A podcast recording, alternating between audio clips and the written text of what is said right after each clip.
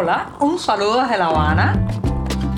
Les habla Joanny Sánchez, cubana, periodista, ciudadana, y les traigo este cafecito informativo recién colado y sin azúcar para despertar.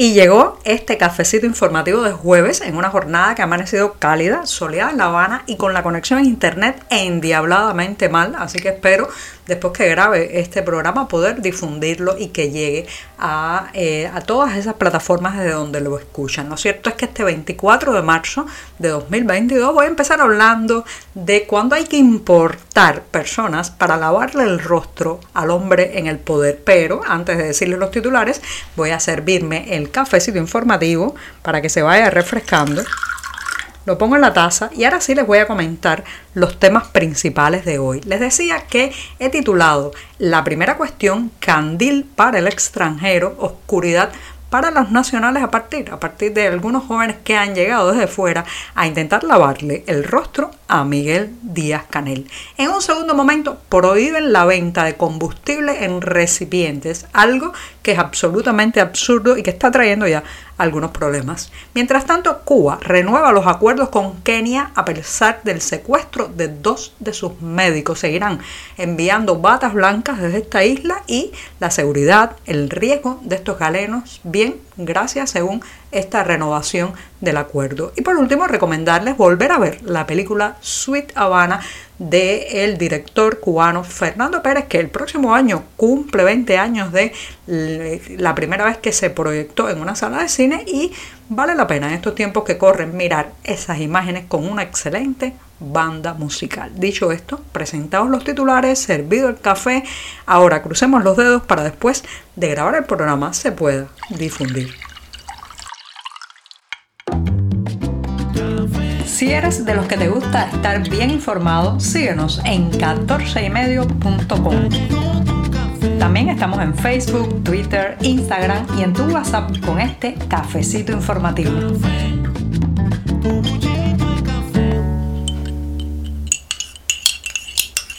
El café de jueves es el que más disfruto. Sí, me gusta mucho, especialmente porque, como ya saben, es mi día preferido de la semana, así que trato de hacer el café un poquito, un poquito más fuerte que otros días que hay que aguarlo para estirarlo y que llegue a fin de mes. Así que me voy a dar este primer sorbito del día.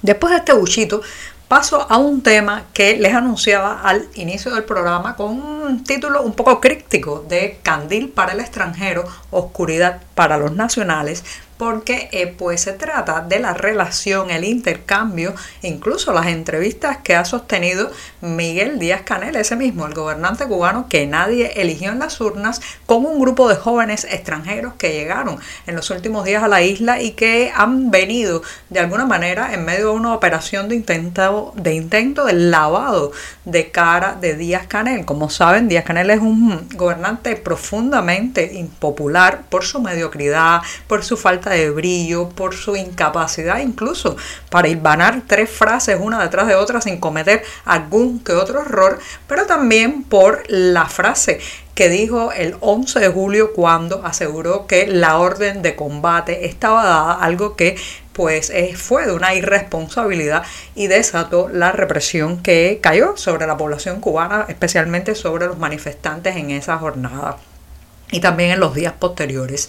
Ahora, en medio de esa impopularidad que cada vez es más eh, marcada cada día, pues eh, la gente señala más a Miguel Díaz Canel como una persona incompetente, ineficiente, le dicen varios apodos, bueno, pues en ese intento han traído a varios jóvenes extranjeros a intentar una operación de lavado de rostro, le han hecho entrevistas, han transmitido a través de la red social TikTok y eh, también a través de otras redes sociales imágenes, pequeños clips, pequeñas entrevistas, reitero, con Miguel Díaz Canelara. ¿Por qué no lo hace así con jóvenes cubanos? ¿Por qué ese entreguismo siempre a lo que viene desde fuera? En primer lugar, porque sabe que la mayoría de los jóvenes cubanos rechazan su gestión y le harían preguntas mucho más incisivas, más profundas y también más conscientes de la realidad de esta isla. No se han tragado el caramelo envenenado de la propaganda oficial, viven en esta realidad y conocen al dedillo las penurias diarias, los...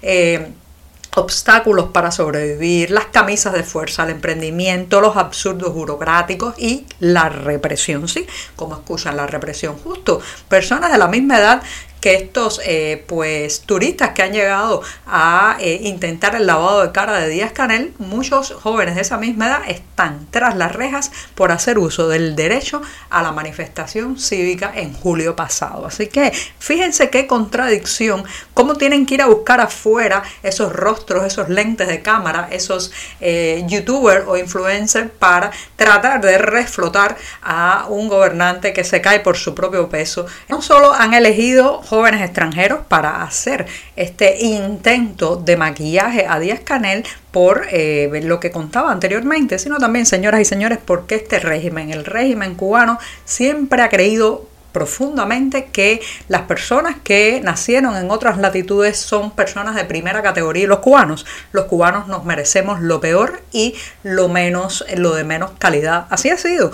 Recuerden que cuando eh, entró el turismo aquí después de la reapertura económica de los años 90, pues los cubanos pasamos a ser inmediatamente ciudadanos de segunda, tercera o cuarta categoría. No nos permitían alojarnos en los hoteles, no nos permitían contratar una línea de teléfono celular, si usted iba por la calle conversando con un turista podía ser multado, en fin, que siempre, siempre para el castrismo el extranjero ha sido mejor valorado que sus propios nacionales. Nos desprecian, nos desprecian porque nos pueden controlar, porque no tenemos la moneda fuerte que ellos necesitan, nos desprecian porque en fin de cuentas no nos valoran como ciudadanos. Así que han tenido que ahora importar a la carrera unos jóvenes influencers de eh, al otro lado de la frontera para poder hacer esta operación de marketing político que ya les está saliendo mal porque está generando más burlas que aplausos. Estamos contigo de lunes a viernes a media mañana cuando el café se disfruta mejor. Comparte conmigo, con tus amigos e infórmate con este cafecito informativo.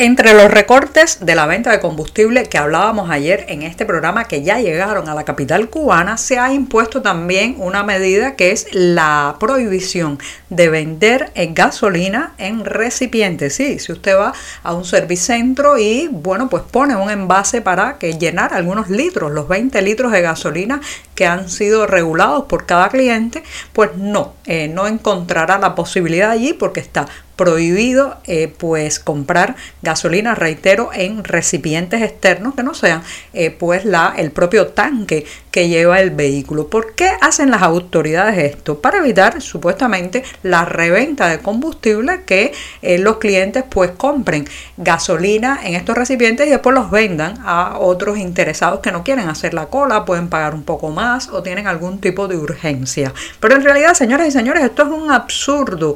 Las medidas que dicta este régimen parten casi siempre de lo que no es lógico, de lo que es contrario a la naturaleza, de lo que no encaja en la realidad, porque imagine que usted conduciendo un automóvil y el automóvil se rompe a varios kilómetros o varios metros de una gasolinera. Toma su recipiente, camina hasta el lugar e intenta rellenar el tanque que lleva en la mano para ver si con eso el vehículo puede eh, volver a andar. Bueno, pues eso no va a poder hacerlo, tendrá que empujar el, carro, tendrá que eh, buscar una grúa o se quedará allí botado porque no puede ir a comprar con un recipiente gasolina en un servicentro.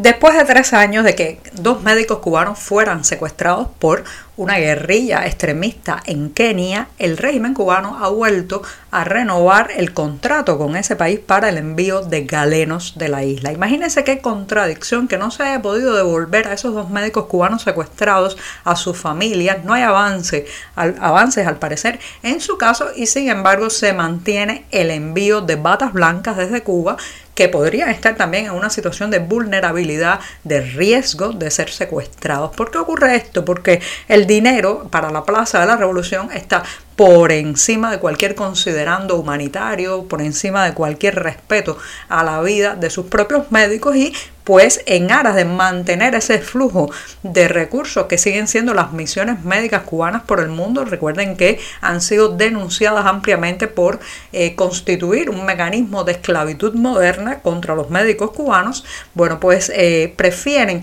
que siga fluyendo el dinero, los altísimos precios que cobran a los gobiernos de los países donde radican estos, estos galenos de la isla y eh, pues en eso el riesgo, el costo-beneficio pues eh, sigue siendo más favorable para la Plaza de la Revolución porque ingresa considerables dividendos a pesar, a pesar de que sus médicos puedan ser secuestrados e incluso perder la vida en esas misiones. La película Sweet Havana del director cubano Fernando Pérez está a punto de cumplir sus 20 años y el próximo 2023 arribará a sus dos décadas de haber sido estrenada y quizás es un buen momento en estos meses que quedan pues para revisitar, volver a ver y disfrutar nuevamente este filme de más de una hora y 20 minutos donde prácticamente no se dice una sola palabra. Se trata de personajes que habitan la capital cubana y bueno pues se mueven en el día a día a través de sus a través de sus obstáculos, a través de sus vicisitudes para intentar sobrevivir con una excelente música, una excelente fotografía. Vale la pena asomarse, reitero, a ella otra vez en estos tiempos que corren y mirar qué ha cambiado, qué sigue igual y qué ha empeorado aquí en La Habana. Y con esto sí que me despido hasta mañana viernes, que será el último cafecito informativo de la semana. Muchas gracias. Por hoy es todo. Te espero mañana a la misma hora. Síguenos en 14medio.com. También estamos en Facebook, Twitter, Instagram y en tu WhatsApp. No olvides, claro está, compartir nuestro cafecito informativo con tus amigos.